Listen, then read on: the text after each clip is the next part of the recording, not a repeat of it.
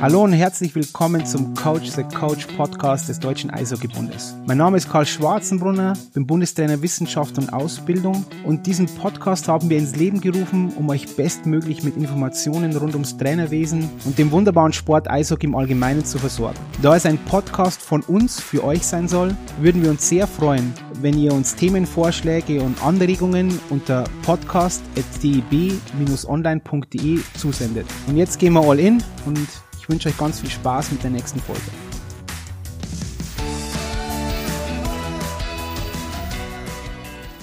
Hallo und herzlich willkommen zum neuen DEB Podcast Coach the Coach. Heute mit Günter Oswald. Hallo Günter. Hallo Karl, vielen Dank für die Einladung. Ja, ich bin froh, dass du da bist, Günther.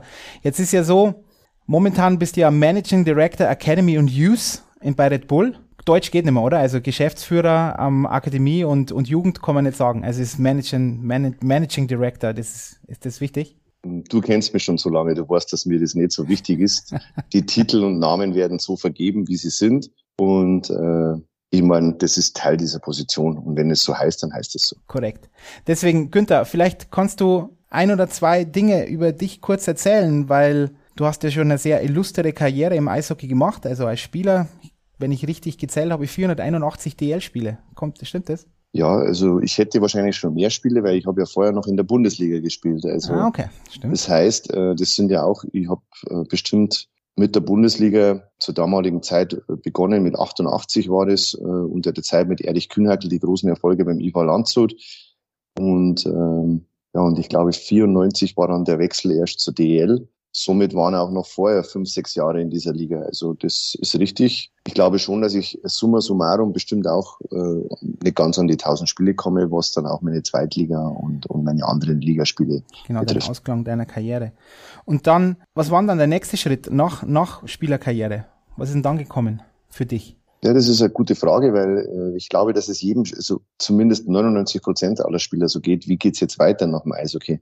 Äh, und die Frage habe ich mir natürlich nicht nur in diesem Jahr gestellt, sondern auch in den zwei, drei Jahren schon bevor, mehr, bevor während meiner laufenden Karriere. Was mache ich eigentlich immer, wenn ich aufhöre zum Eishockey spielen? Ich habe das Glück gehabt, dass ich relativ lange spielen konnte. Ja, und äh, für mich war es dann der Schritt zurück zum Eva Landshut, zu meinem Heimatclub, äh, da wo mich der Bernd Runschka mehr oder weniger angerufen hat und gesagt hat, ob ich mir vorstellen könnte, meine Karriere mal in Landshut als Spieler noch ausklingen zu lassen. Dann habe ich mir natürlich das lange überlegt und das war eine gute Entscheidung, weil ich gerne auch Landshut in dem Falle wieder was zurückgeben wollte, weil irgendwo hat alles in Landshut begonnen mit fünf Jahren. Warum ich das jetzt so explizit frage, ist für mich die Thematik, es gibt ja zwei würde ich jetzt mal behaupten und korrigiere mir ja gern, aber es gibt ja zwei große Säulen jetzt, also oder drei. Also die Spieler, lassen wir mal das ist eine große Säule bei dir im Eishockey.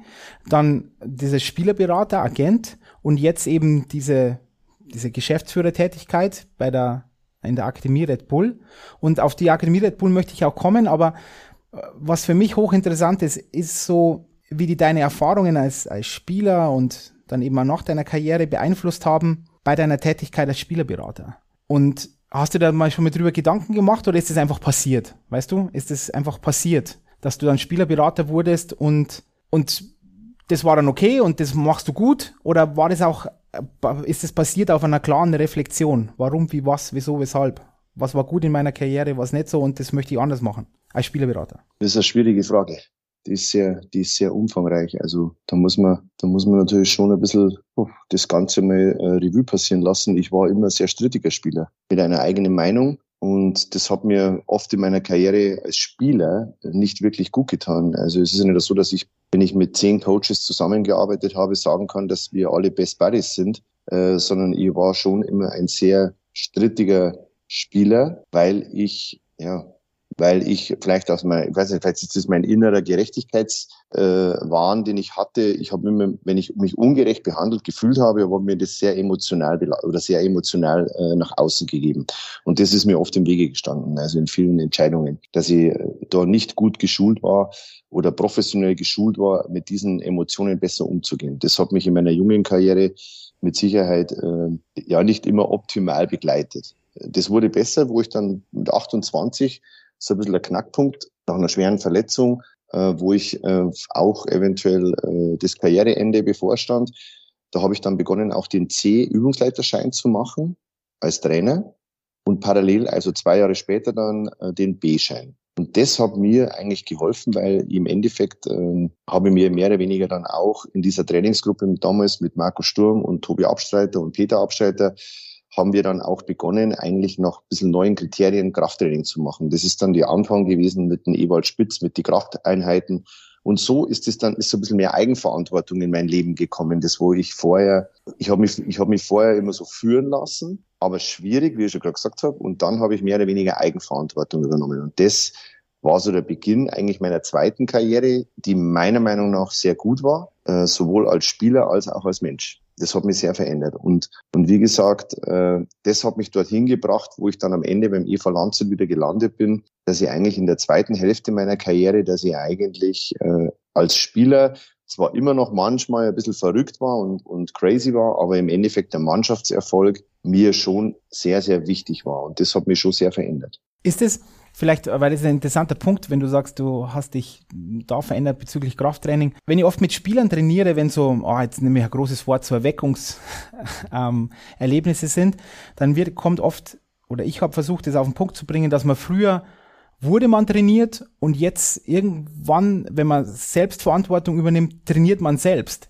Und ich finde, das ist bei vielen Athleten so, die wurden trainiert, ja, man hat einfach funktioniert etc., aber man hat nicht wirklich für sich selbst trainiert.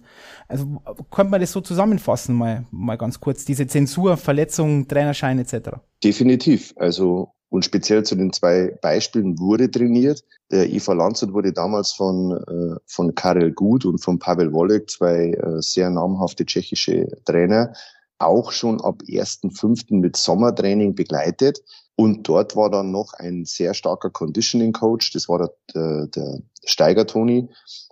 Und die haben richtig hart mit uns trainiert. Wir haben wirklich zweimal am Tag Sommertraining gehabt. Also, und das war echt ich komme mich erinnern, an einen meiner ersten Trainingstage als 17-Jähriger, da bin ich nach Hause gegangen zu meiner Mama und habe zu meiner Mama gesagt, die bringen mich um. Die bringen mich um. Das, das, das schaffe ich nicht. Das halte ich nicht aus. Das war der erste oder zweite Mai. Dann habe ich gesagt, wie soll ich das drei Monate durchstehen? Das war wirklich so. Da habe ich mir gedacht. Und, und das habe ich vier Jahre mitgemacht, bis ich dann nach Krefeld gewechselt bin. Und wiederum, dann, wo diese Wende war, wo ich Eigenverantwortung genommen habe ich erst mal gemerkt, wie, wie, wie, wie schwer oder wie gut diese Grundlage für mich damals war, als junger Mensch. Es war, wie gesagt, es, es, es, der Kreis hat sich da irgendwie ein bisschen geschlossen. Aber wie ging es dann weiter? Jetzt, wenn du sagst, ähm, Agent äh, oder auf, auf dieses Thema Spielerberater. Ja. wie reflektiert ist, ist, war das Ganze dann, ja? Wer wolltest du sein als Spielerberater? Wie, wie wolltest du Spielerberater sein? Spielerberater bin ich erstmal dazu gekommen, weil ich natürlich 16 Jahre lang als als Stefan, Stefan Metz als Spielerberater an meiner Seite hatte. Und äh, ja, irgendwas habe ich anscheinend schon richtig gemacht, weil weil äh, ich war immer korrekt, ich war immer ehrlich, ich habe eine ganz gute Selbsteinschätzung gehabt, auch wenn es vielleicht nach außen oft nicht so gewirkt hat. Das war vielleicht auch Selbstschutz. Der Stefan Metz hat mich dann auch angesprochen und gesagt, ob ich mir nicht vorstellen könnte, nach meinen zwei, drei Jahren als Assistent in der Geschäftsleitung beim IFA Landshut in dieses Geschäft mit einzusteigen, Spielerberater. Er würde mir da mit, äh, mit er hat einen sehr großen Spieler, äh, großes Spielerportfolio gehabt, der würde mir unter die Arme greifen und würde mir helfen, den, die, den ersten ein, zwei Jahre auch wirtschaftlich das Ganze einfach, dass, dass sich das Ganze einfach trägt. Und ja, auch das habe ich mir lange überlegt, aber das war dann einfach auch ein Grund für mich, das zu tun, weil ich selbstständig war und ja, somit auch nicht mehr weisungsberechtigt von irgendwem, weil ich irgendwie das ganze Leben von Trainern geführt worden bin, vom Team geführt worden bin. Ich war, und dann habe ich gedacht, das ist ein guter Weg, einmal in die Selbstständigkeit zu gehen. Ich habe zum damaligen Zeitpunkt auch schon den A-Schein gehabt und ja, das hat mir, das hat mir gereizt. Und das war eigentlich der Schritt, wo ich gesagt habe, ich bin, ich sage jetzt einmal, ich bin mit gefährlichem Halbwissen ausgestattet in allen Bereichen ähm, habe aber immer gute Mentoren, wo ich nachfragen kann. Und das ist ein ganz ein wichtiger Punkt. Und dann habe ich mich entschieden, Spielerberater zu werden. Du hast das jetzt in einem, in einem Nebensatz, aber wir haben schon mal drüber gesprochen. Also für dich ist, war es relevant, du hattest für dich eine Entscheidung getroffen, wenn du irgendwas machst, möchtest du Entscheidungsträger sein. Ist das korrekt? Also das ist für die, dass du die Möglichkeit hast, auch wirklich was zu verändern und für dich auch Entscheidungen zu treffen und auch Verantwortung zu übernehmen. Ist das so, Günther? Ja, wobei das äh, Verantwortung zu übernehmen definitiv jetzt mehr im Vordergrund steht, als das Gefühl zu haben, Entscheidungen zu treffen. Okay. Mhm. Dann gehen wir nochmal zurück zu diesem Spielerberater. Okay, das war jetzt der Werdegang. Du bist jetzt dann da ja, hast das gesagt, okay, mache ich. Assistenz der Geschäftsleitung war ja auch eine Thematik. Also das war, hat, ist es dann parallel gelaufen kurzzeitig oder war das gleich klare Trennung dann aufgehört, Eva Landshut und dann Spielerberater oder war das zweigleisig? Na, ich habe immer getrennt. Also das heißt, ich habe dann aufgehört beim Eva Landshut, beziehungsweise der Bernd Runschko und ich haben dann die Zusammenarbeit beendet und, äh, und dann bin ich eingestiegen. Das war, ich glaube, am 1.11. habe ich dann die Selbstständigkeit angetreten, 2011. Und jetzt über dieses Thema Spielerberater möchte ich gerne ein bisschen mit dir sprechen, bevor wir dann zu Red Bull kommen. Wichtiges Thema Spielentwicklung und so weiter. Aber das, ich finde, dass das sehr, sehr stark zusammenhängt. Und was war dann dein Einstieg? Du hast dann begonnen etc. Du hattest Mentoren. Auch das finde ich einen extrem guten Ansatz. Aber jetzt geht's ja weiter. Du musstest dir ja überlegt haben, was möchtest du anders machen? Wie vielleicht andere Spielerberater oder nicht anders oder vielleicht genauso. Aber was ist gut und was ist schlecht? Was waren da so, so Grundsätze bezüglich Spielerberatung bei dir? Gar nicht so kompliziert. Der Grundsatz war eigentlich, den Werdegang eines jungen Spielers zu begleiten und aus allen möglichen Perspektiven der Beteiligten zu betrachten und verstehen zu können. Die erste Perspektive ist immer die des Spielers. Der Spieler ist aber so, dass er in den jungen Jahren, wenn man ihn als jungen Klienten zu sich nimmt, wie jung? Oft noch. Günther, erstmal wie ja, jung? Ich mein, ja, also es beginnt schon eigentlich, zu meiner Zeit damals musste man einen U15-Spieler, äh, diese Top-Talente musste man schon zumindest Kontakt mit den Spieler und mit den Eltern aufgenommen haben. Dass die wissen, dass der Agent auch da ist. Also das, das ist schon mal der erste Schritt. Das heißt, bis der Spieler tatsächlich dann den Weg, mal jetzt mal abgesehen von dieser, von diesen, von diesen Raketenkarrieren, die wo wir immer wieder lesen, das wo ja sehr die Ausnahmen sind.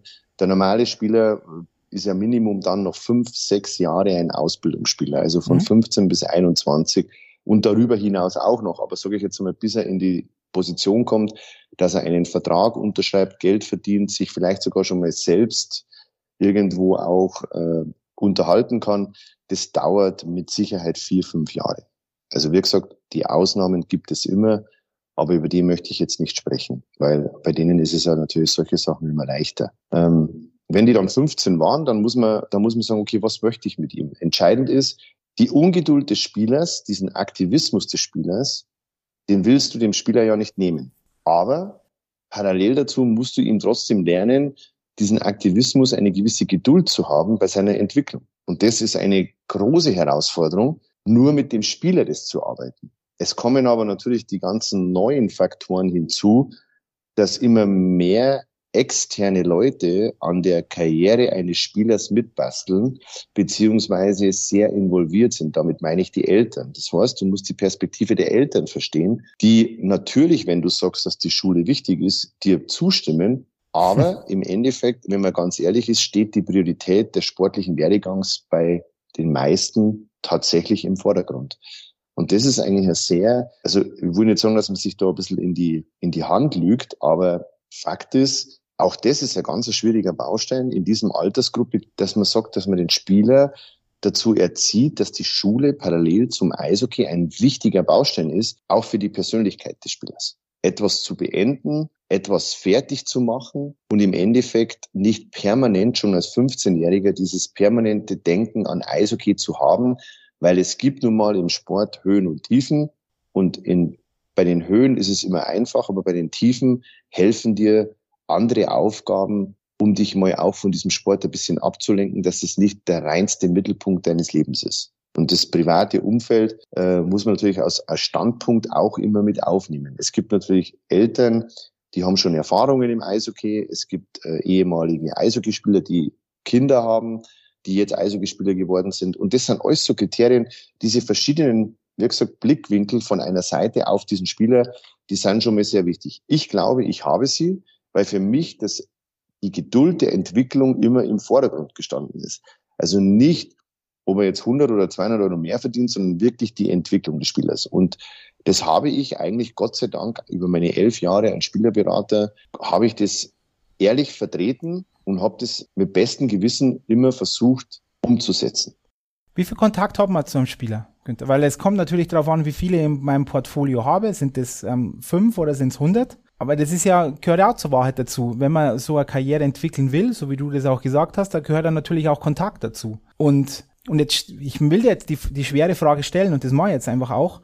Wo kommt dann, auf Neudeutsch heißt ja dieser Disconnect, dass Trainer ganz oft davon sprechen, dass Spielerberater oft schwierige Menschen sind und dass die oft gar nicht das Beste wollen für den, ähm, für den Spieler und so weiter. Wo kommt denn das her? Also es muss ja irgendwo, ist da ein wahrer Kern dran? Wo, wo, wo kommt, wo kommt diese oft ja, weil das, auch da, das müssen wir bestätigen, kommt, da prallen ja oft zwei Welten aufeinander. Trainer, Agenten, pff, oft ein schwieriges Verhältnis. Das ist definitiv richtig, aber das, ähm, ich sage mal so, der Spielerberater, also in meinem Falle bist du selbstständig und es ist ein Geschäftsmodell. Und das Geschäftsmodell ist, einen Spieler zu vermarkten und damit eine Provision oder ein Agent-Fee zu bekommen. Und das ist das Geschäftsmodell. Also das ist äh, von der einen Seite. Das heißt, die Kunst besteht eigentlich für den Spielerberater auch, geduldig zu bleiben und nicht zu früh zu viel nach oben, zu, zu früh nach oben zu gehen oder zu schnell nach oben zu gehen. Das ist, äh, ja, und dann konnte man die Gegenfrage an die Trainer stellen. Ähm, wenn man heute als Spieler, als, als Trainer tätig ist und ich nehme einen Spieler unter Vertrag, kümmere ich mich um einen jungen Spieler, muss ich mich anders kümmern als wie um einen erfahrenen Spieler. D'accord. Das heißt, das, äh, das heißt, du kannst nicht, äh, ähm, ich sage jetzt mal mit unseren mit unseren ganzen Regularien, die wir zum Beispiel in der DL geschaffen haben, mit U23-Regelung, U21-Regelung, äh, U25-Regelung, das sind alles gute Regelungen, die alle gut gedacht sind und alle seine Berechtigung haben. Das zeigt auch den Erfolg des Eishockeys. Aber Fakt ist, dass wenn ich einen 18-Jährigen an die Hand bekomme, der ein Talent ist, dann muss ich für ihn auch über zwei, drei Jahre sagen, es bedeutet Mehrarbeit. Es bedeutet Mehrarbeit, als wir ein Spieler mit 30 haben. Und zwar Mehrarbeit heißt, dass der Trainingsplan übers Jahr verteilt vielleicht unabhängig ab und zu von Leistung ist, sondern tatsächlich von Entwicklung ist. Und das ist, jetzt komme ich wieder zu einem Trainer, der im Profigeschäft arbeitet, der von diesem Job ebenfalls abhängig ist. Jetzt sieht der Trainer natürlich sagt, okay, ich muss am Wochenende zwei Spiele gewinnen gewinnen. Gewinne ich sie mit einem 18-Jährigen oder gewinne ich sie mit einem 30-Jährigen, der eine gewisse Routine und Erfahrung hat.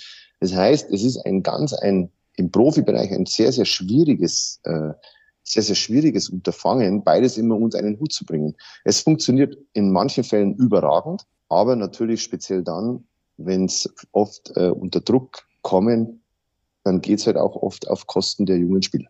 Und das ist Darum verstehe ich, äh, dass die Trainer oft sagen, ja, äh, die Spielerberater und so weiter. Aber man muss schon sagen, wenn ich einen Spieler unter Vertrag nehme, dann sollte ich zumindest den Spieler kennen und wissen, was ich von ihm erwarte in den nächsten zwei, drei Jahren.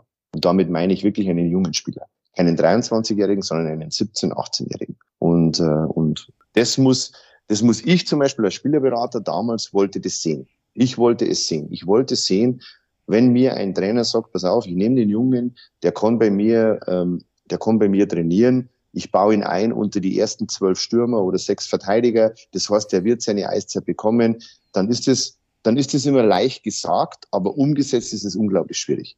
Mhm. Und da hat man über die Jahre auch seine Erfahrungen gesammelt. Es gibt Trainer, die setzen das um und es gibt Trainer, die setzen es nicht um. Alles, alles richtig, Günther, aber ich möchte jetzt nochmal einen Schritt zurückgehen, weil ja. ähm, diese, diese Thematik Ratio, also wie viel habe ich, wie kann ich Betreuung, Betreuungszeit und, mhm. und ähm, du hast ja jetzt ein wahres Wort sehr gelassen ausgesprochen, dieser Geschäftsmodell. Und wenn man sich's überlegt, sind ja deine Grundtugenden, von denen du vorher gesprochen hast, widersprechen ja manchmal diametral dem Geschäftsmodell.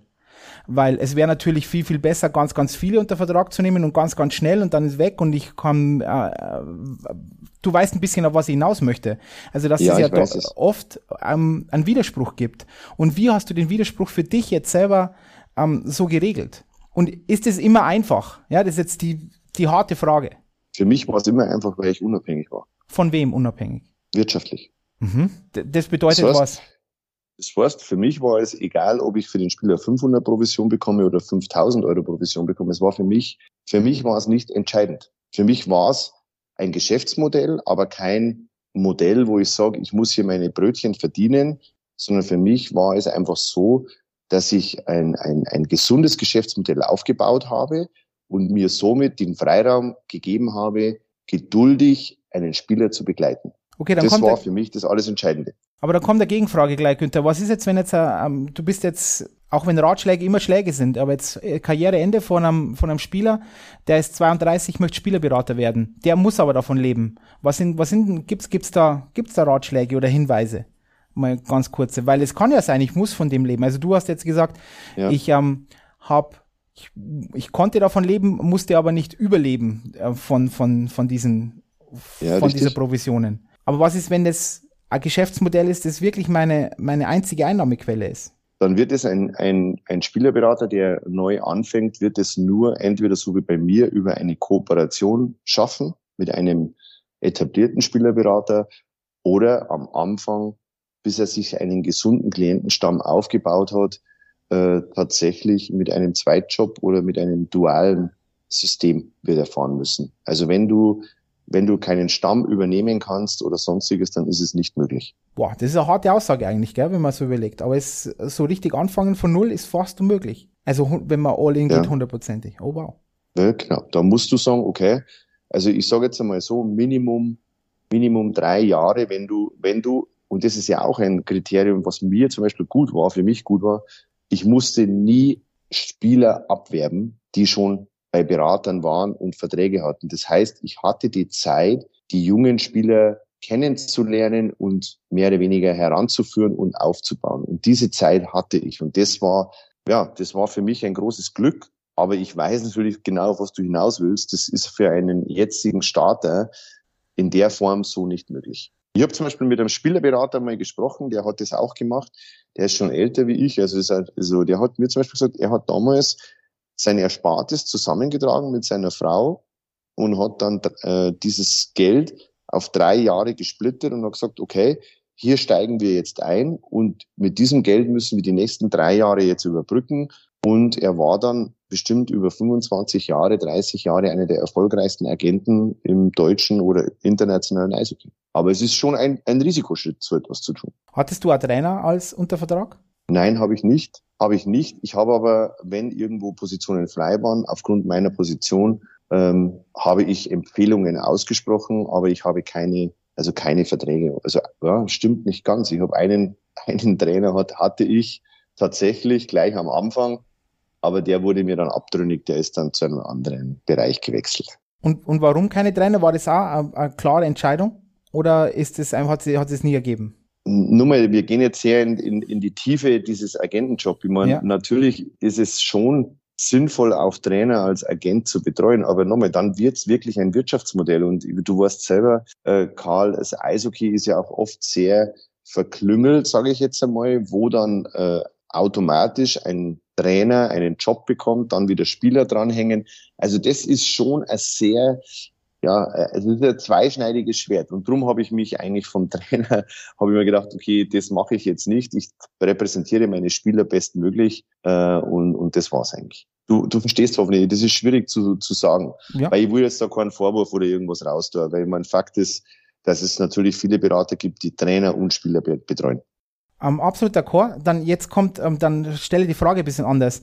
In der heutigen Zeit, bist du der Meinung, dass ein junger Trainer und der Ziel hat, er sagt, er will Profitrainer werden, ähm, sollte der einen Berater haben, dann mache ich, stelle ich so.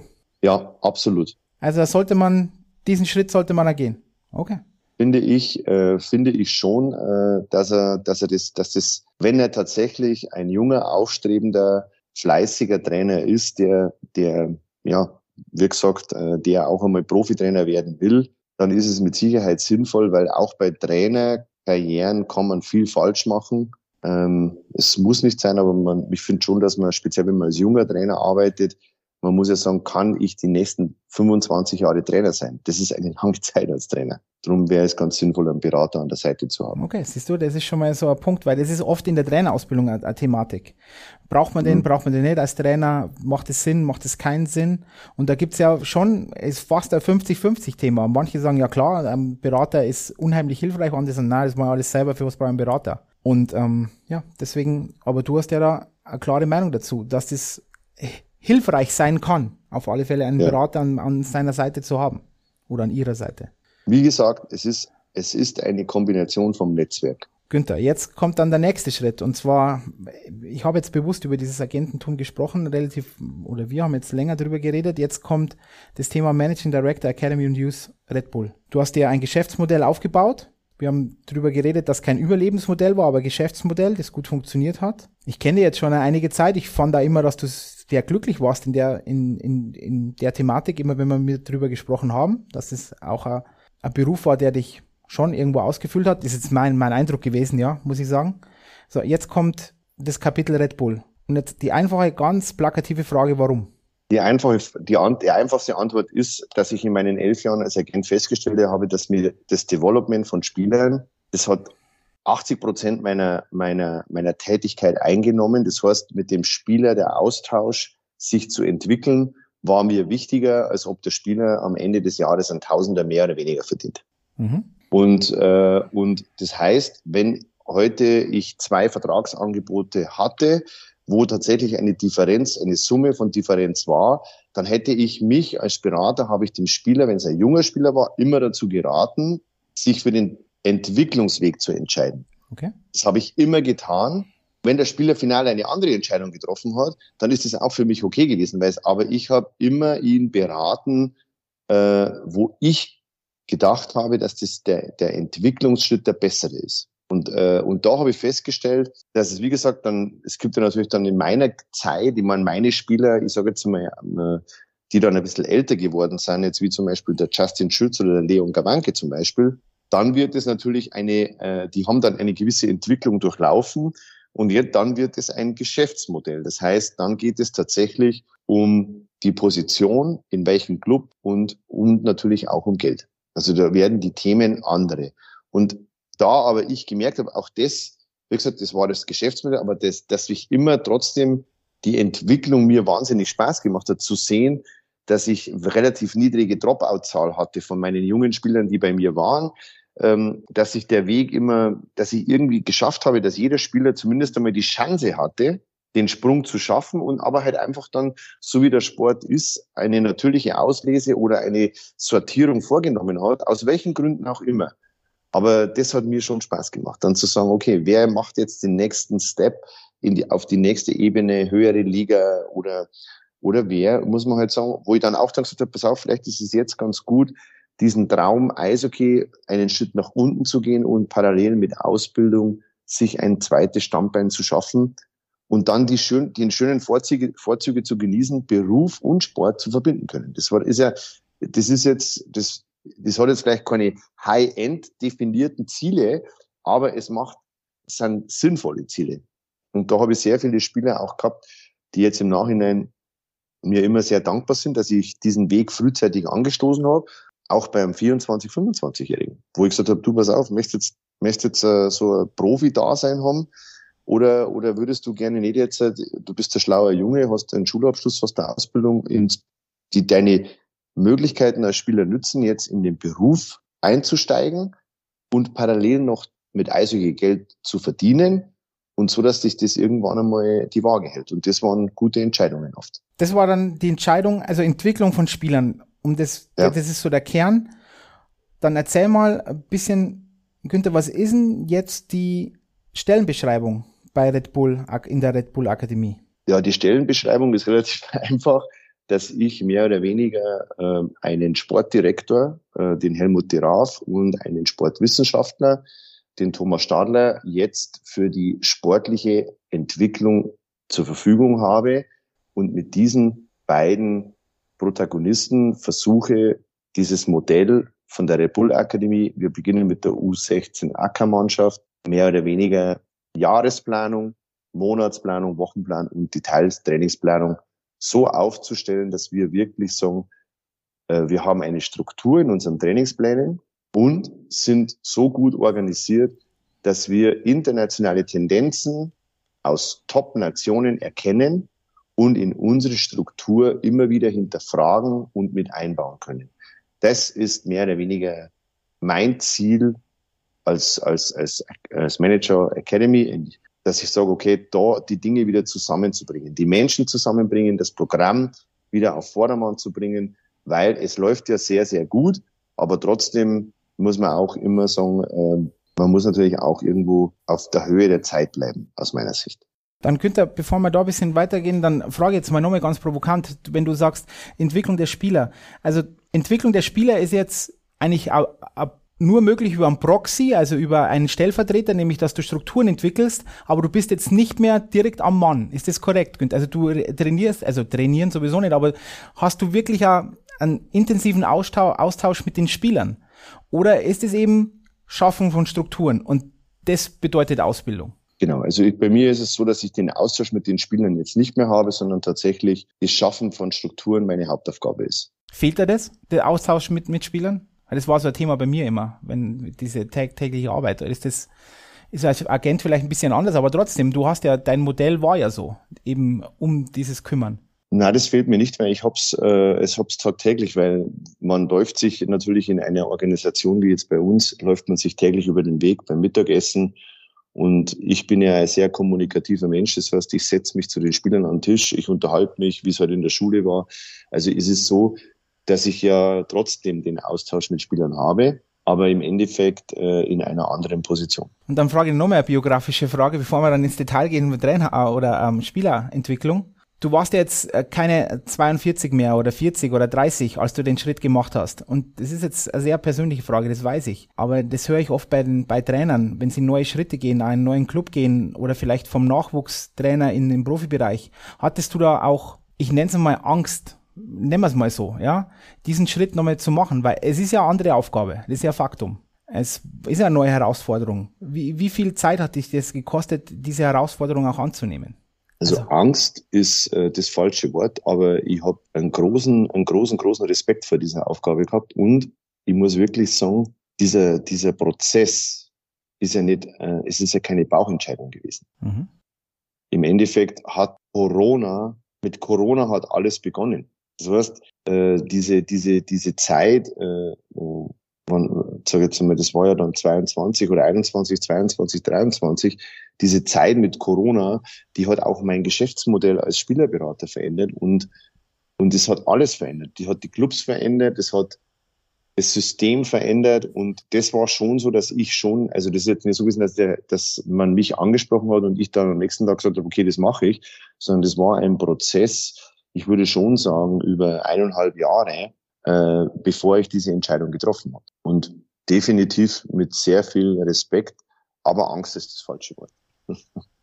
Ja, aber Herausforderung, oder? Das ist doch so. Und ich finde, das ist eine ähm, große Herausforderung. Und auch, du hast es jetzt auch wieder so gesagt, das hat ja nicht zwei Wochen gedauert, nicht vier Wochen, nicht sechs Wochen oder eine schlaflose Nacht in Anführungszeichen, sondern das hat ja Monate gedauert, bis das dann, die Entscheidung dann auch so gereift ist, zu sagen, man macht es. Ich finde, das ist immer eine wichtige Nachricht ähm, nach außen. Ja, definitiv, ja. Das definitiv. Nicht immer alles so funktioniert und alles ist leicht und alles und jeder denkt sich, ja, okay, klar, das sind alles klar vorgefertigte, definierte Schritte, sondern dass man auch gern mal Respekt haben darf von einer Herausforderung. Finde ich jetzt persönlich. Das ist immer so eine, wir sind in so einer Kultur, wo immer äh, man sowas gar nicht wirklich sagen darf, sondern es ist immer alles einfach, einfach, einfach. Aber dem würde ich stark widersprechen wollen die inneren Untiefen sind manchmal anders, finde ich. Ja, wie gesagt, ich meine, ich bin jetzt, äh, auch wenn ich als Spieler vielleicht jetzt äh, vielleicht eher sprunghaft war, sage ich mal im Fragezeichen, aber in meinem, in meinem beruflichen Leben dann danach habe ich mich schon mit den Aufgaben auseinandergesetzt und habe dann nicht bei den ersten Widerständen immer versucht, gleich wieder aufzugeben. Also das, ich finde schon, dass man äh, zum Beispiel, wo in der Zeit als Assistent bei der Geschäftsleitung beim IFA Landshut, da hat es halt nur einen hauptamtlichen Trainer gegeben zu damaligen Zeitpunkt. Und das wiederum war einer meiner, ist einer meiner besten Freunde. Das heißt, ich hätte, wenn ich den Job haben wollen, um ein vernünftiges Gehalt zu bekommen, hätte ich äh, meinen eigenen Freund absägen müssen. Mhm. Das hat, da hat es noch keine vier hauptamtliche Trainer gegeben. Das war damals ein umkämpfter Job, der gut besetzt war und drum ist diese Position nicht frei gewesen. Und weiter als Trainer die, die, das Handwerkszeug zu lernen, um was man als Trainer braucht. Dann ist der nächste Schritt gekommen, dass man sagt, als Agent, glaube mir, das war nicht einfach die ersten drei Jahre und wie gesagt auch, ähm, wo man sagt, man war in ein paar Situationen, wo man hinschmeißen wollte, weil man, weil man verärgert war über keine Ahnung, was auch immer passiert ist. Aber im Endeffekt, ich hätte wahrscheinlich, würde wahrscheinlich jetzt mit meinem Stamm, den ich hatte, hätte ich jetzt entspannt bis 65 in die Rente gehen können und, und wie gesagt, und hätte mein, mein Geschäftsmodell immer irgendwo hätte gepasst. Aber die Herausforderung jetzt bei Red Bull, und ich muss jetzt auch dazu noch sagen, das ist ein lustiger Punkt. Ich habe während der Zeit als Geschäfts, als Assistent von der Geschäftsführung, ähm, habe ich eine Umschulung gemacht im CBZ. Da haben wir so, äh, ja, die ganzen Computerprogramme, Microsoft und so weiter. Und da haben wir auch so Karrieregespräche mit so Berufsberatern gehabt. Und der Berufsberater hat damals zu mir gesagt, ich wäre der ideale Mann.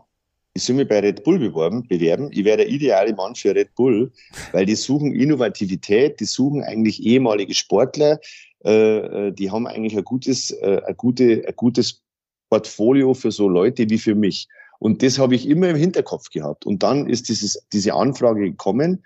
Und dann habe ich, das war eines meiner ersten, bei meinen ersten Personalgesprächen war das eines meiner ersten Punkte, wo ich auf den Tisch gebracht habe und gesagt habe, das ist ja unglaublich. Das hat eigentlich damals, während dieser Umschulung, hat das mein Berufsberater, hat mir das eigentlich schon irgendwo prognostiziert. Das, und das war immer irgendwo auch am Schluss ein Mitentscheidungsgrund, weil es vielleicht so sein sollte. Ich glaube da auch ein bisschen, dass sich Dinge oft zusammenfügen und ich mhm. glaube auch, dass ich dort gut hinpasse von der, von meiner Art her. Das, das denke ich. Und darum habe ich mir dann auch entschieden, das zu tun. Siehst du?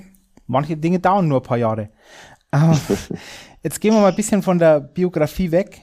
Ich persönlich finde so Biografien immer äh, elementar, um ja, mehr Persona besser zu verstehen. Und, und gehen wir ganz explizit in dieses Thema Spielentwicklung rein, weil es ja auch eine Aufgabe ist von dir und diese Strukturen zu schaffen. Was sind denn Bausteine für Strukturen, um Spielerentwicklung maximal gut gestalten zu können? Jetzt bist du schon ein bisschen dabei, auch bei dieser Akademie. Was sind so diese elementaren Dinge, wo du sagst, die müssen passen, damit man Spieler bestmöglich entwickeln kann? Es ist die Unterbringung, die Ernährung, die Schule, Off-Ice-Bereich, der medizinische Bereich und natürlich dann der On-Ice und der Trainingsbetrieb und der Spielbetrieb. Und das sind, und im Hintergrund natürlich das Backoffice, die für diese ganzen Mannschaften versuchen, alles möglich zu machen, was diese ganzen Bereiche betrifft. Und diese Bereiche zusammenzuführen, das ist die große Struktur, über die wir alle reden. Und ich glaube einfach daran, dass die Struktur je besser sie alle verstehen, das ist ja der nächste Punkt, verstehen sie dann auch alle wirklich so, wie es das du meinst. Wer sind denn alle, Günther? Entschuldigung, da muss ich... Ja, diese ganzen Bereiche, die ganzen Bereiche. Das heißt, äh, es gibt einfach so, dass man die Dinge zusammen, zusammenbringen muss. Man muss Schule und Sport, Ernährung, Internat, man muss alles zusammenbringen und alle müssen verstehen, welchen Weg wir gehen. Wo ist der rote Faden? Wo ist die Development Line. Das müssen alle irgendwo aus, aus was ist denn? Wörter können oft unterschiedlich interpretiert sein. Wege können oft unterschiedlich interpretiert sein. Und, äh, und das ist der, die große Kunst, alles zusammenzubringen und zu sagen, wir sprechen alle ähm, aus einer Stimme und wir wissen alle, von was wir sprechen, was wir wollen. Aber das heißt nicht, dass wir äh, wie, die, wie die Schafe oder die Lemminge hinterherlaufen, sondern wir wollen schon konstruktiv bleiben. Das ist schon ein wichtiger Punkt. Und jetzt schließt sich für mich wieder ein bisschen der Kreis als, als Spielagent. Hast du ja viel gesehen in Deutschland. Das gehört ja zu deinem Job dazu, eben auch zu wissen, kann man dem Spieler raten, dort und dort hinzugehen. Und auch das weißt du, deswegen spreche ich es jetzt an. Es kommt ja immer die Thematik auf, ja, klar, klar, Red Bull, finanzielle Mittel, unterfüttert, Akademie läuft. Aber ist es auch so, dass das auch bei anderen Clubs aus deiner Sicht möglich ist? Auch mit, mit kleineren Budgets? Und wo, wo würdest du da ansetzen, wenn du dich da hineinversetzen müsstest? Also gar nicht jetzt als, als Managing Director von Red Bull, sondern wenn wir uns da mal kurz hineinversetzen in, in eine andere Organisation. Würdest du die Bausteine genauso sehen, die du jetzt genannt hast, und man muss das dann nur ja, einfach kleiner denken?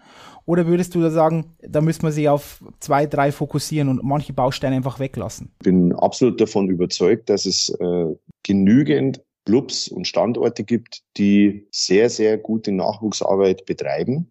Und das hat nicht unbedingt was mit den Mitteln zu tun, sondern es hat oft was auch mit der Lage zu tun, mit, mit äh, mit der, wie, wie, der, wie der Sport Eishockey in diesem Standort gelebt wird. Also ich kann natürlich sagen, ich komme aus einem Eishockey-Standort wie Landshut. Es hat noch nie an genügend Spielern gefehlt. Mhm. Und äh, Lanzo produziert immer wieder sehr, sehr gute Eishockeyspieler. Und, und das schafft Kaufbeuern, das schafft Tölz, das schafft, das schafft Düsseldorf, Köln. Es gibt, es gibt viel, genügend Standorte, wo gute Arbeit betrieben wird und wo ich glaube, dass aber auch in diesen Standorten diese Punkte, wo ich gerade gesagt habe, von der Akademie, eine große Herausforderung ist, Schule, Sport äh, unter einen Hut zu bringen. Das ist, äh, glaube ich, die größte Herausforderung. Und ist es, ähm, denkst du, dass das jetzt eine auch provokante Frage, aber ist es in Österreich einfacher als in Deutschland, besonders dieses Thema Schule und Sport? Das ist definitiv nicht einfacher, weil wir jetzt zum Beispiel in Salzburg äh, mit, mit, dem, mit dem Schulmodell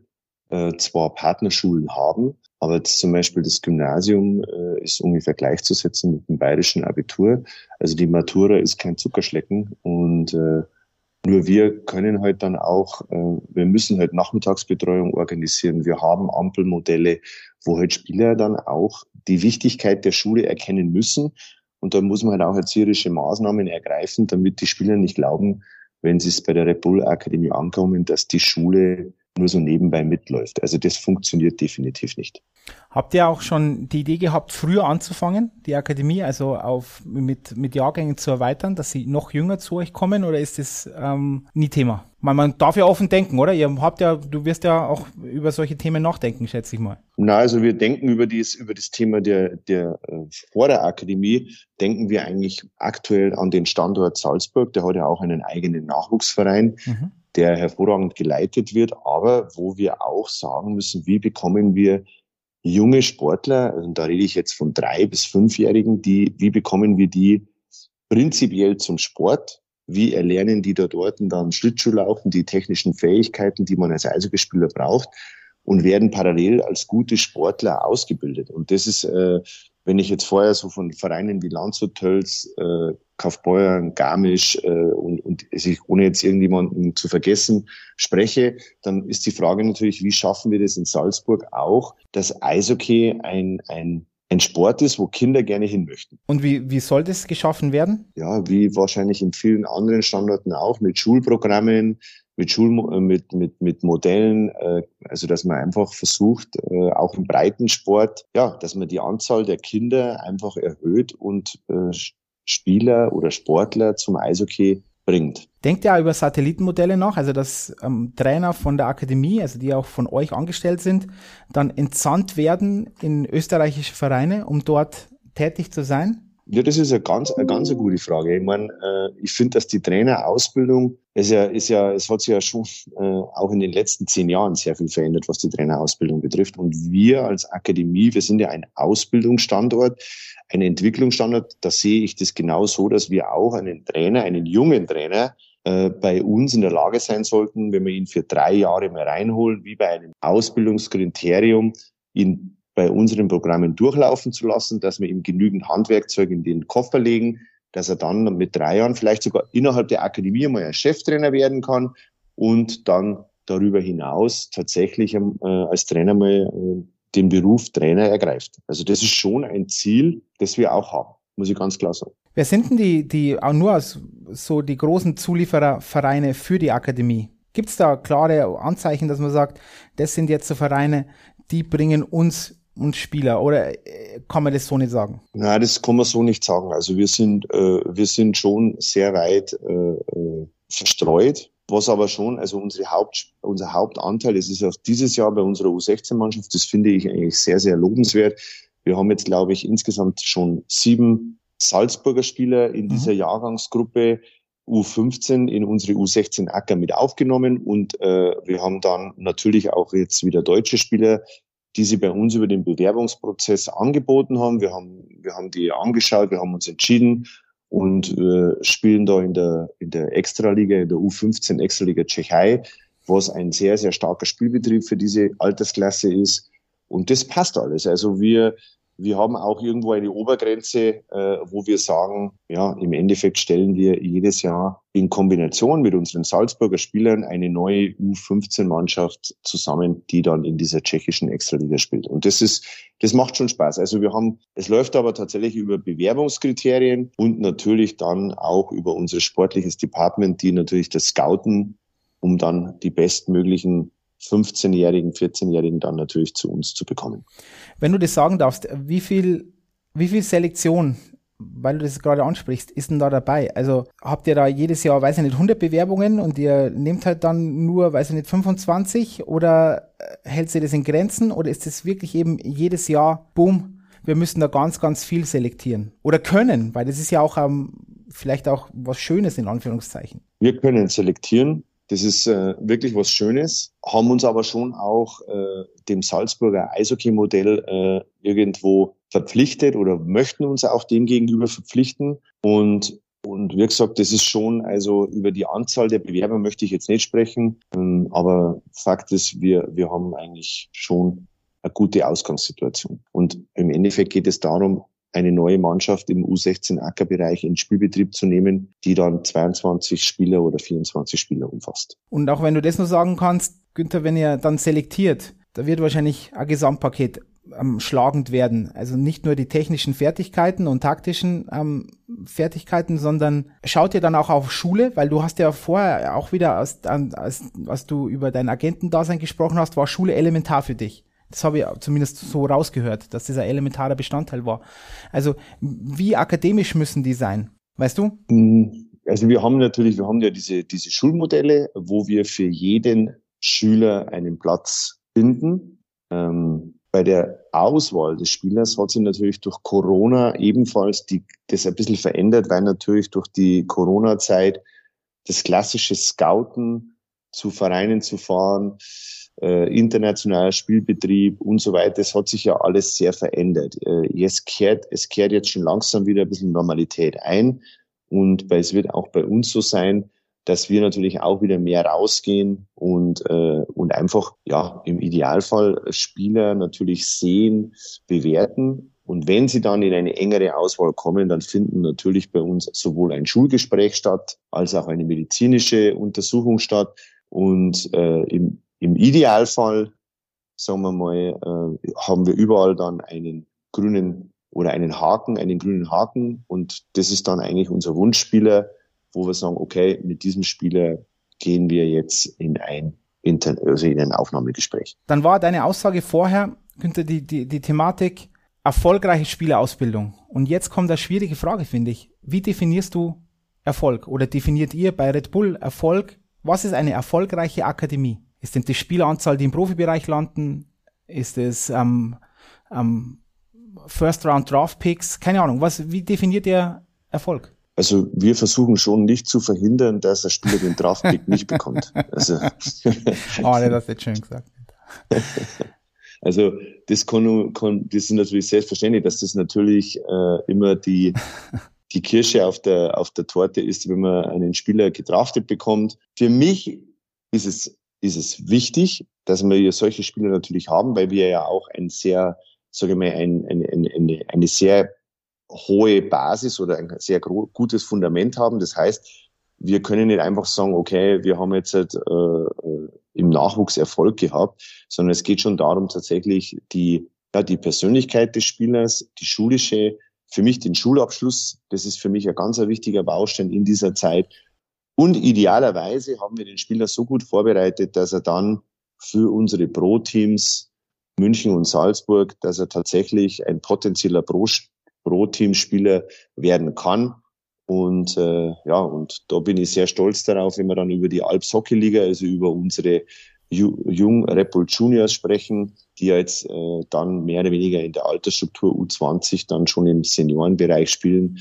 Das macht dann schon Spaß. Also das sind alles so Bausteine. Da sind kleine Erfolgs, sind so immer so kleine Erfolgsgeschichten, die, die eigentlich wichtig sind, aber natürlich nach außen und medial ist natürlich ganz oben der, immer diese Geschichte mit, mit einem Draftpick. Wird natürlich medial am meisten bewertet, aber für uns ist das nicht das A und O. Also für mich jetzt nicht zum Beispiel. Also ich, ich hake jetzt da nochmal nach, Günther. Du musst jetzt, also, ich möchte da nachhaken, weil ich finde, das ist immer so wichtig mit diesem Thema, was ist Erfolg? Ja, wie definiert man das Ganze? Ich meine, du ihr seid ja jetzt Teil eines, eines Geschäftskonglomerats, ja, also eines Großunternehmens muss man ja sagen. Und die arbeiten ja immer mit Zielen. Es gibt ja klare Ziele. Da stehen ja Manager. Manager stehen auf Ziele. Dann Quartalsziele etc. pp. Setzt ihr euch hin und sagt, Ziel ist klar, ich brauche drei Spieler aus jeder, die die komplette Akademie durchschritten haben, müssen bei Red Bull München spielen oder bei Red Bull Salzburg. Ähm, zwei müssen oder einer muss in die NHL oder eben Number One Draft Pick oder muss mindestens ähm, gedraftet werden. Also habt ihr so ganz konkrete Ziele, die ihr durchbesprecht? Oder ist es mehr ein jährliches Abschlussgespräch und dann sagt ihr anhand von weichen Kriterien, das war, war gut oder weniger gut? Weil es gibt ja verschiedene Arten, äh, so, sowas zu führen. Weil ich glaube, du, oder ich möchte es nochmal ein bisschen konkretisieren. Man kann das ganz klar wie Unternehmen führen, das Ganze. Und dann meine Frage an dich wäre jetzt, kann man ein, so eine Sportabteilung führen wie ein normales, wieder in Anführungszeichen, Unternehmen? Ja, als, als Geschäftsmodell natürlich ja, muss man es auch. Aber bei der Spielerentwicklung definitiv nein. Definitiv nein. Also das heißt, wenn wir uns mit einem Spieler committen und wir mit dem Spieler äh, eine, eine, ein Aufnahmegespräch führen und er sich für die Akademie entscheidet, dann gehen wir mit dem Spieler den Weg, wir als Akademie bis er seinen Schulabschluss geschafft hat. Was da dazwischen passiert in diesen vier, fünf Jahren, muss man schon ein bisschen Erfahrung haben. Das sind sehr viele Höhen und Tiefen dabei, die wir schon einschätzen können und auch wollen und auch in Jahresgesprächen, Einzelgesprächen eine Saisonanalyse machen. Aber natürlich der Idealfall und die Frage, wo du mir jetzt wirklich stellst, die müsste man tatsächlich dann an unseren, an unsere, äh, sage ich mal, mir übergestellten Pro-Abteilung stellen, weil ich sage nochmal, für, für die ist es vielleicht dann entscheidender zu sagen, okay, wie viele Spieler können wir aus der Akademie tatsächlich dann in den Pro-Bereich einbinden. Und das ist ein, eine tolle Erfolgsgeschichte. Nicht nur, dass man sie einbindet, sondern dass man dann die Möglichkeiten hat, die Spieler auch immer die nötige Eiszeit zu generieren, dass sie sich weiterentwickeln können. Und das ist eine Frage, die können vielleicht die Pro-Abteilungen besser beantworten. Aber wir möchten sie vorbereiten, so gut es geht, dass sie diesen Übergang vom Nachwuchs-Eishockeyspieler zum Pro-Bereich ja, bestmöglich schaffen. Das ist, das ist mein Ziel. Und da hat, das ist nicht das, also wie gesagt, das ist das Ziel von mir und ich glaube auch, dass es äh, so sagen kann, das ist so, so empfinde ich auch, dass es das Ziel der Akademie ist. Also nicht, äh, das Ziel der Akademie ist nicht zu verhindern, dass ein Spieler nicht gedraftet wird, sondern das Ziel ist einfach, dass sich die Spieler bei uns schulisch und menschlich und sportlich bestmöglich entwickeln. Also ist die Antwort, es gibt Gott sei Dank keine klaren Kennzahlen. Dass jetzt, du musst immer zwei in den, in den Profibereich bringen. Du musst, du musst, du musst. Weil wenn das, weil du sagst, ich sollte, müsste dann die übergeordnete Ebene fragen, aber ähm, müsste ja nicht in dem Fall, weil sonst hätten es dir ja explizit gesagt, aber das ist ja nicht so. Sondern, Nein, das genau, ist nicht so. Ja, also, dass es so klare Kennzahlen gibt, weil ich bin da immer oh. hochgradig skeptisch, ob das so funktioniert, ob man das immer so ganz klar, ob alles so planbar ja. ist so Karrieren auch? Ja, das ist, ähm, das ist definitiv nicht planbar. das habe ich auch als Agent schon äh, kennengelernt. Wie ist denn das eigentlich, Günther, du hast gesagt, du gehst dann klar den Weg oder ihr geht klar den Weg mit dem Spieler. Was ist denn, wenn der Spieler weggehen will? Sagt jetzt, okay, ja, es kann ja sein, es funktioniert jetzt nicht so und ich gehe jetzt, ähm, möchte jetzt nach Köln oder ich möchte noch ähm, nach Graz oder so, weiß ich nicht, ja, wenn er irgendwo hin möchte. Ist es ein das für euch auch, äh, muss ja okay sein, weil das sind ja freie Menschen, das sind ja keine Sklaven. Aber ist das ein, Thema bei euch oder von, kommt das eigentlich nie vor? Doch, doch. Wir verlieren auch äh, immer wieder Spieler. Dafür haben wir ja unsere Schul- und Internatsvereinbarungen. Wie gesagt, diese Vereinbarungen sind ohne Laufzeit. Sie sind gekoppelt an den Internatsaufenthalt und an den Schulbetrieb. Und äh, ja, aber auch dort gibt es das Recht der außerordentlichen Kündigung des Spielers sowie auch für uns und äh, das dann, das war's dann eigentlich schon. Okay. Günther, was ist denn dann, weil du auch vorher gesagt hast, man, ihr schaut auch immer, was international so gibt, was so Bausteine sind für Spielentwicklung.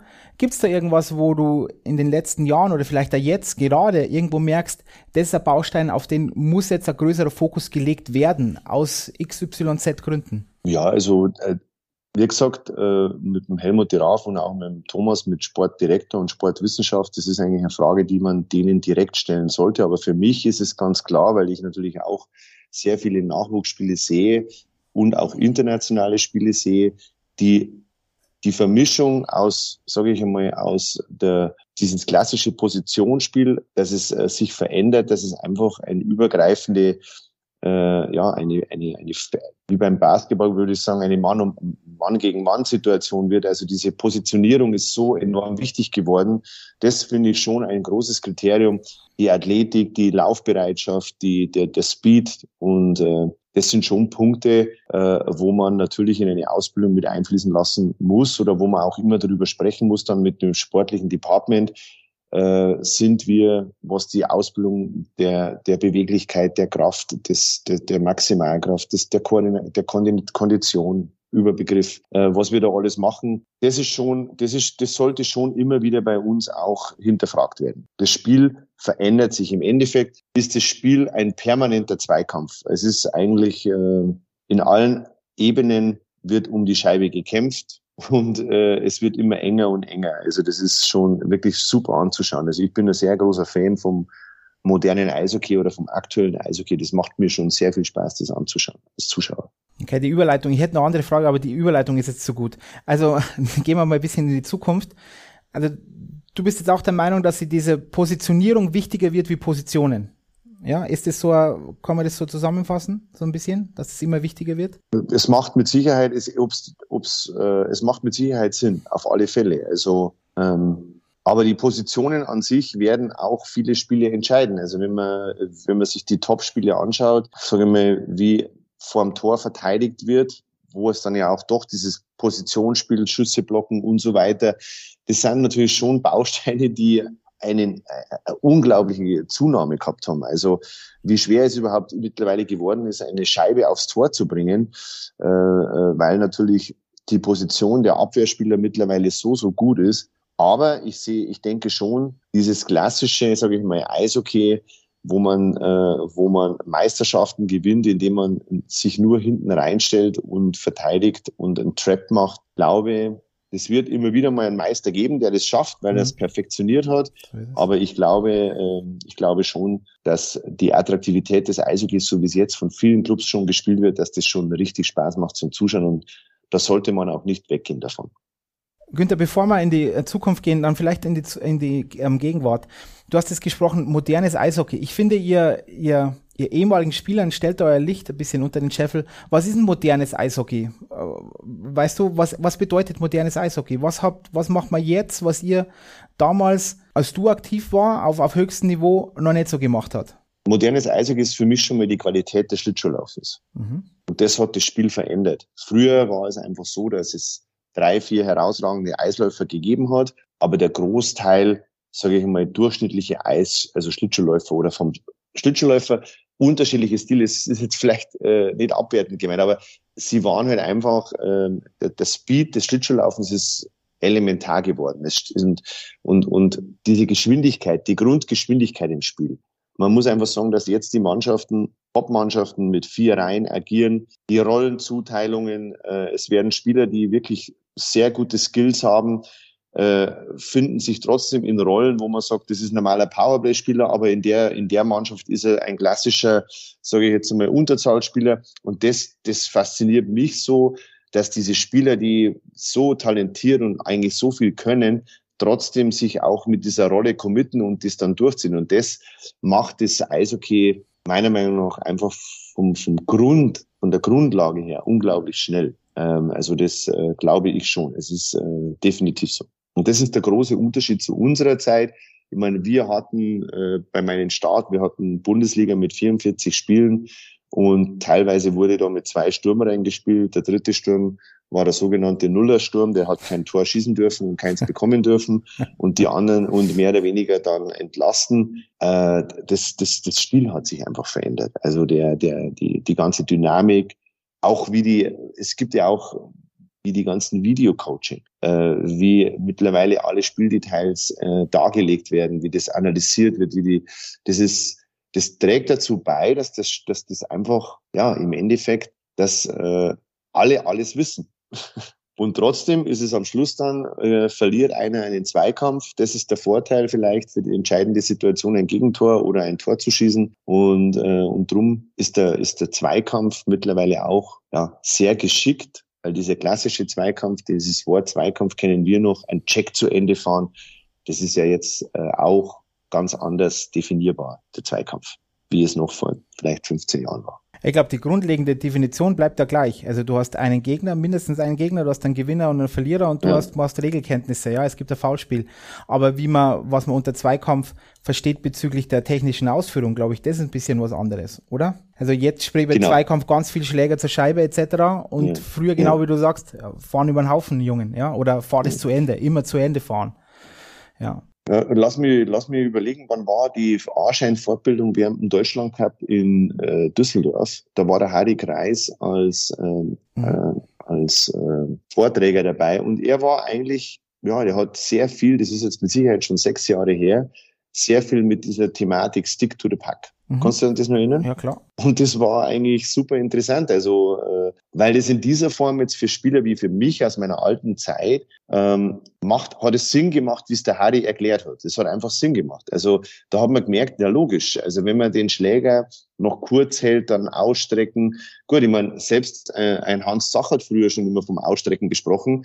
Äh, den Schläger, also das ist nicht so, wie gesagt, es ist halt einfach ein wichtiger Baustein geworden. Man hat gemerkt, wie wichtig dieser Baustein für das aktuelle Eishockey geworden ist, dass man, dass man die Distanz zwischen Schläger und Scheibe so kurz wie möglich hält. Also dem, dem spielführenden Scheiben, äh, den scheibenführenden Spieler einfach die Zeit nimmt. Das ist ja, das, mei, früher hat man das eigentlich nicht so gemacht. Da hat man gesagt, mei, jetzt hat er die Scheibe, dann schauen wir mal, was er macht. Und jetzt ist dieser Dranbleiben, permanentes Dranbleiben, unangenehm sein, immer wieder, starten, stoppen. Also ich finde ich schon super. Also das, äh, das hat sich schon ein bisschen verändert, definitiv. Ich bin da nur immer ein bisschen der Meinung, dass physische Veränderungen, das ist richtig. Also die gibt sowieso Athletikveränderungen zum gewissen Grad.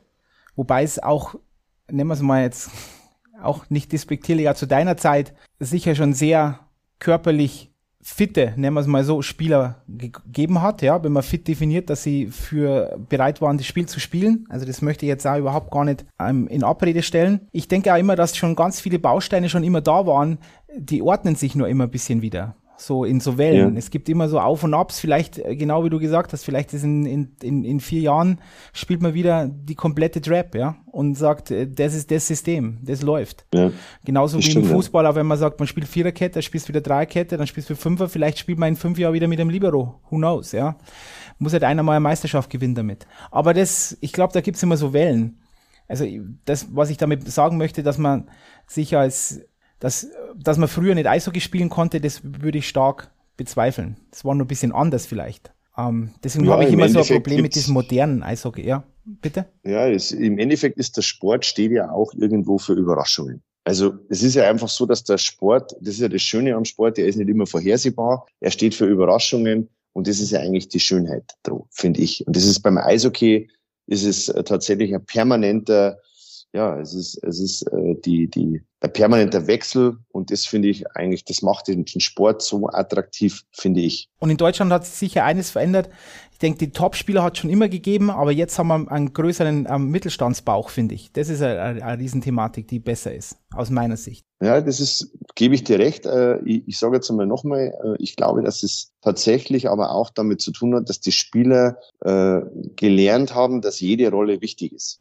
Will unterstreichen. Also früher, zu meiner Zeit, wenn du kein Powerplay-Spieler warst, hat das, war das, warst du frustriert. Das war eine Frustration. Also ich meine, äh, jeder Stürmer Nummer 7, 8, 9 wollte Powerplay-Spieler sein und, äh, und, und das war ein, ein, ein Streitfaktor. Aber jetzt ist es schon so, dass ein Spieler, dass, dass die Coaches bei den Powerplays ihre Reihen zusammenstellen und Trotzdem merkt man, wie wichtig auch die Position ist äh, bei Unterzahl oder bei 5 gegen 5 oder beim Bullyspiel oder äh, in entscheidenden Momenten. Und das haben die Coaches auch gelernt, finde ich, dass man das mehr und mehr respektiert. Das finde ich total super. Also das ist, äh, die, der Stellenwert hat sich verändert auch von den eigenen, von den eigenen Rollen oder von der Rolle an sich. Ja, weil auch vielleicht auch ganz viele Spieler mehr diese Rollen auch äh, viele Rollen ausfüllen können. Ja, dieses, mhm. was ja immer geheißen hat, oder äh, früher Stürmer kann nicht rückwärts laufen und so weiter. Das, solche Dinge gibt's ja jetzt auch nicht mehr so würde ich mal behaupten wollen.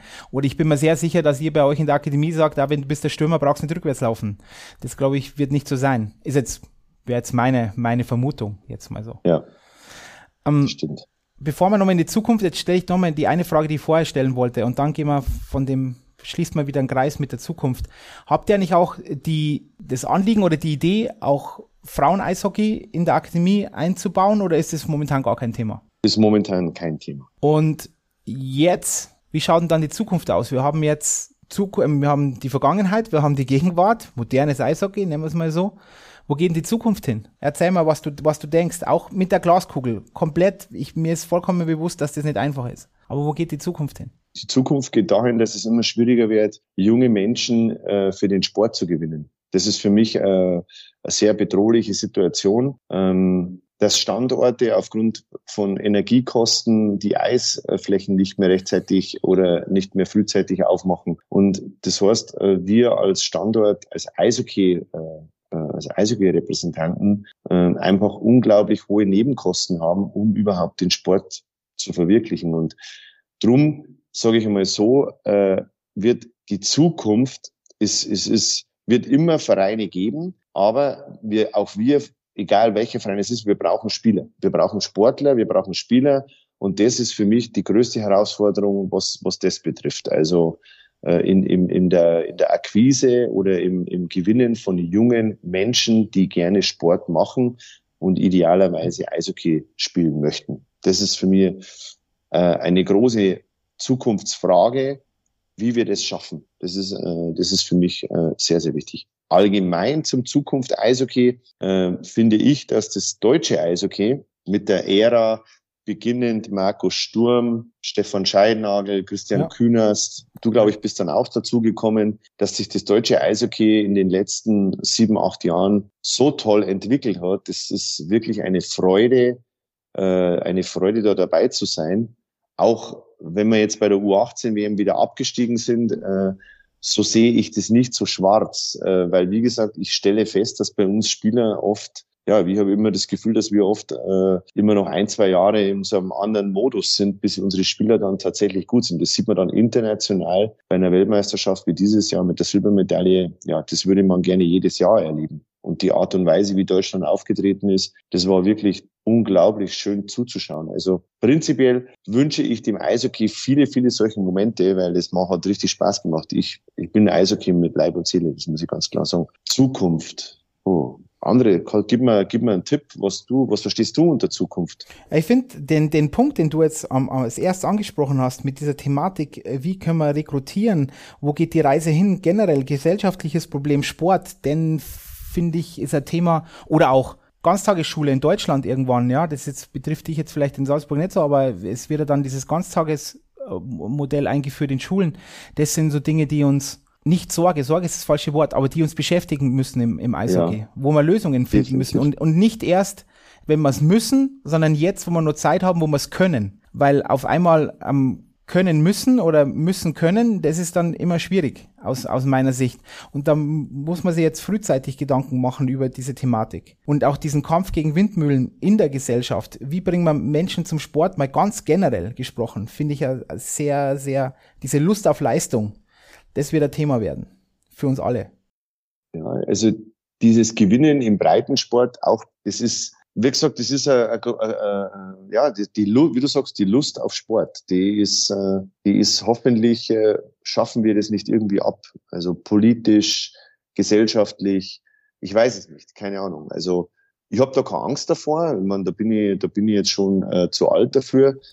ähm, aber, aber entscheidend ist nochmal, äh, das ist auf alle Fälle eine Herausforderung für alle, für alle Sportvereine, dass wir sagen, okay, und auch für die Kommunen, also für eine kleine Stadt oder für die Städte an sich, wie wollen wir denn das überhaupt? Weil das ist eine große Frage. Wollen wir überhaupt, dass wir eine Sport- und Kulturland sind und so weiter? Es geht ja, wie gesagt, das ist ein, ganz ein, sehr umfassendes Thema. Puh, sehr, sehr umfassend. Ja, aber das ist ein Thema, das man auf alle Fälle angehen muss. Und da muss man auch, die Box kennen wir jetzt. Ich sage immer, um außerhalb der Box zu denken, muss ich die Box zuerst kennen, aber die Box kennen wir jetzt. Das muss man sagen, was man, was, was funktioniert, was nicht funktioniert. Ich bin der Meinung, das Fünf-Sterne-Programm hat einiges dazu beigetragen, dass wir die Box immer besser und besser kennengelernt haben. Und jetzt wird es wahrscheinlich an der Zeit äh, werden, außerhalb der Box zu denken für, für neue Ansätze, wie wir diese Lust auf Leistung dann auch ja, beibehalten können. Das ist ja für uns jetzt für Salzburg ein ganz wichtiger Punkt. Ich meine, da bin ich ja auch im Austausch äh, mit unserem äh, mit, mit unserem äh, sportlichen Leiter für den Nachwuchs, für, dem Andy Brucker, ehemalig auch ein sehr äh, äh guter Eishockeyspieler. und wie wir einfach das Salzburger Schulsportmodell, die ganzen Spieler zum Sport bringen. Das ist ein, mhm. Das ist, ähm, ja, das ist wirklich eine ganz, eine ganz eine große Herausforderung, auch für den, für jeden Standort an sich. Also nicht jetzt für Salzburg, sondern für ja. jeden Standort. Einfach diese Sportler oder die von unten immer wieder zu füllen mit neuen, jungen Spielern. Und da gibt's wahrscheinlich gar keine so ultimative Antwort für alle, sondern das wird auch hoch individuell standortbedingt sein, ja, was, wie kann ich mit Schulen kooperieren, wie nicht, was habe ich für dieses Thema Satellitenvereine, kann ich sowas äh, ins Leben rufen, etc. Aber Gedanken drüber muss man sich machen. Und aus ja, meiner Sicht definitiv. sehr frühzeitig, ja. Definitiv. Günther, danke, danke für deine Zeit, danke fürs Reden, danke für alles, auch deine Einblicke in die Biografie, weil das ist ja immer persönlich, muss man auch ganz ehrlich sagen. Aber nochmal, für mich ist das relevant, um, um dann immer irgendwelche Verbindungen herzustellen. Deswegen danke, dass du Zeit hattest, Günther. Vielen Dank, Karl. Okay. Bleib unbesiegbar. Gerne gemacht. Und wir hören uns. Ja. Bis dann. Ciao, ciao. Ciao, Pfiat, Servus.